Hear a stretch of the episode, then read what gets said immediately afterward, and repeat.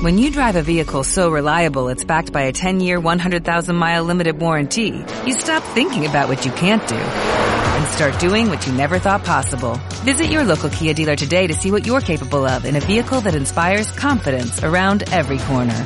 Kia, movement that inspires. Call 800-3334-KIA for details. Always drive safely. Limited inventory available. Warranties include 10-year 100,000-mile powertrain and 5-year 60,000-mile basic. Warranties are limited. See retailer for details. La puntilla al diagnóstico fue aquel no volverás a andar en la bici igual que ahora.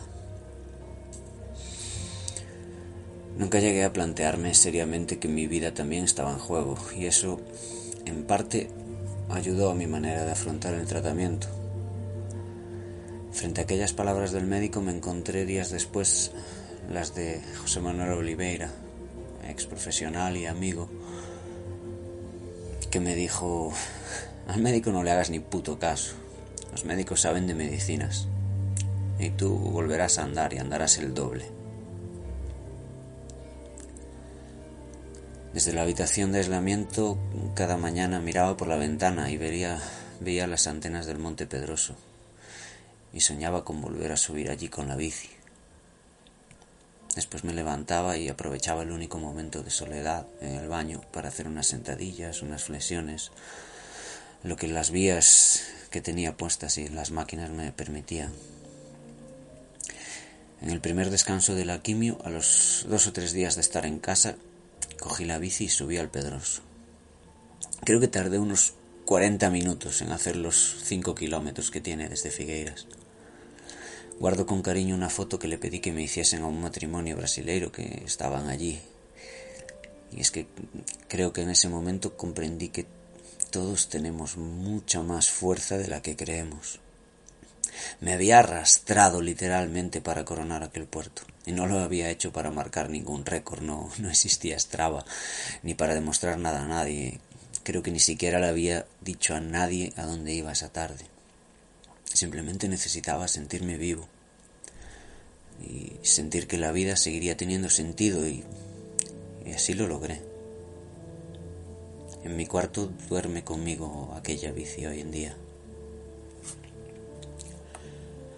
El trasplante fue un éxito y todo el sufrimiento pareció quedarse allí desde el mismo día en que me dieron el alta. Pero muchas cosas se vinieron conmigo, buenas o malas, aunque tardé tiempo en darme cuenta, y una de ellas fue la relación con el dolor como tantas otras cosas que tememos en la vida, el dolor, el sufrimiento de cualquier clase suele traer consigo grandes regalos. Solo hay que tener tranquilidad y observar. Para mí ahora es muy sencillo de ver y de sentir lo que quiero decir.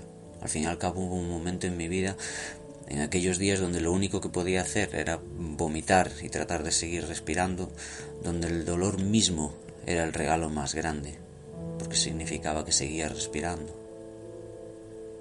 Creo que la vida puede, puede verse como caminar descalzo. Cada paso es una sorpresa. No sabes lo que vas a pisar. A lo mejor te encuentras una mata de hierba fresca o una piedra. Cada paso es una aventura.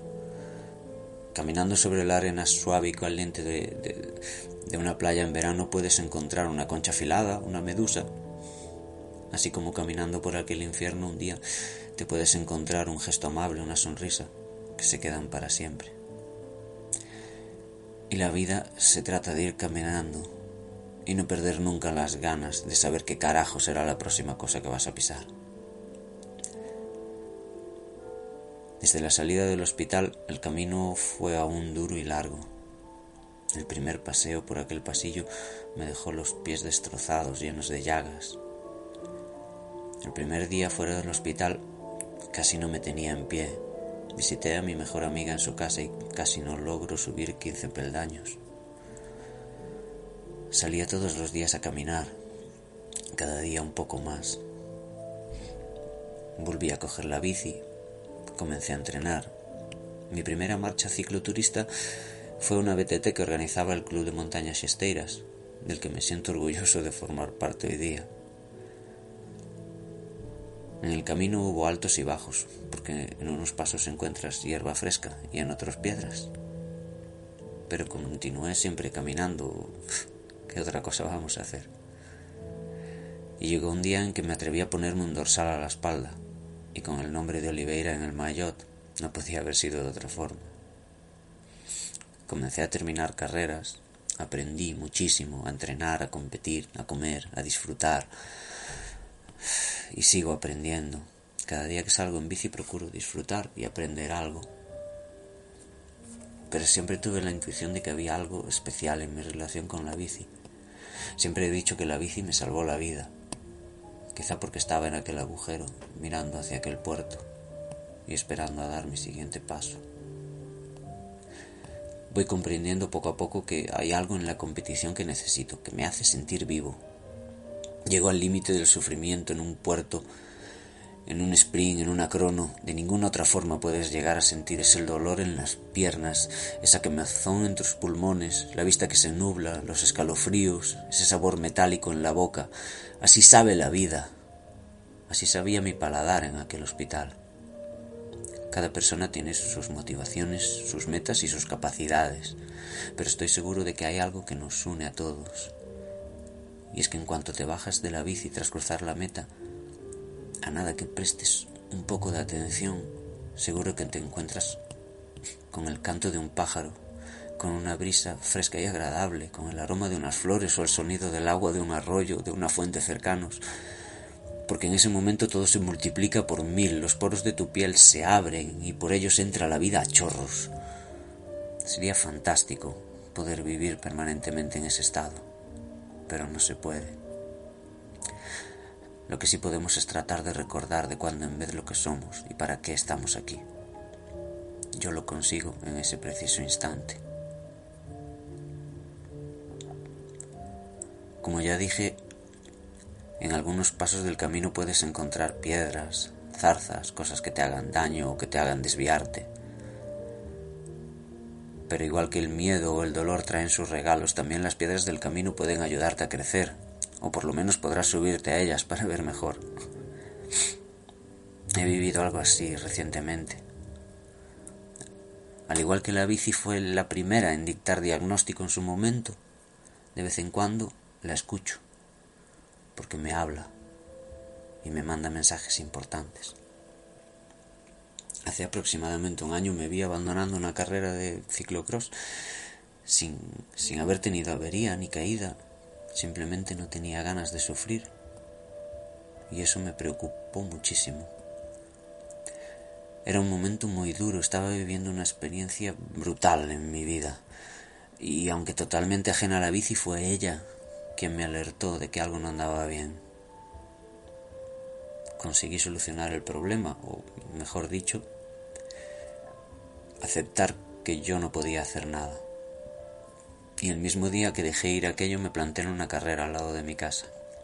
Es una circuitada dura con un repecho especialmente duro en el paso por meta. Yo no estaba en forma, me sobraban cinco kilos y me fui a correr en bici desde casa con las luces, la cacharra de las herramientas, vestido de largo bajo la lluvia, porque la idea era saludar a los colegas, dar una vuelta y seguir entrenando solo.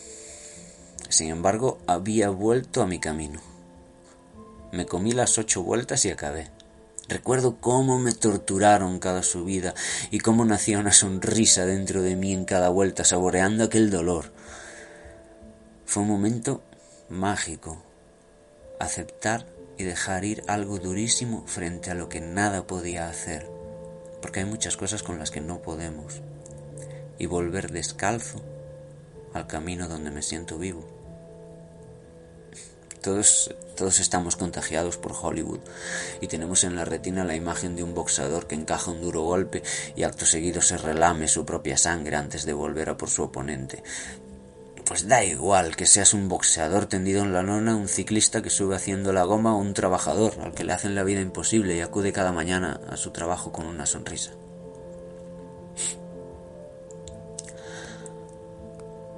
Lo encajamos y continuamos nuestro camino descalzos. Y cuando vuelve la calma, los pájaros cantan con mucha más fuerza.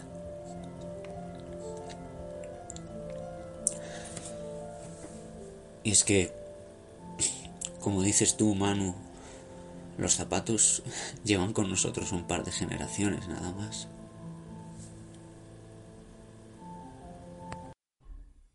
Bueno, este audio, este texto, me lo ha mandado un chico gallego llamado Juan Torrado, que hace unos años tuvo leucemia.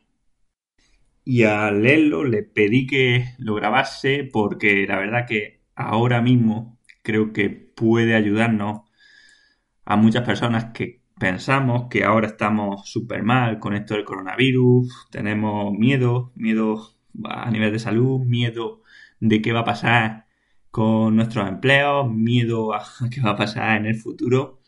Y nos viene bien para recordarnos que estos miedos, dentro de lo que cabe, son miedos que no deberían ocupar tanto espacio en nuestra mente, que no tienen tanto peligro.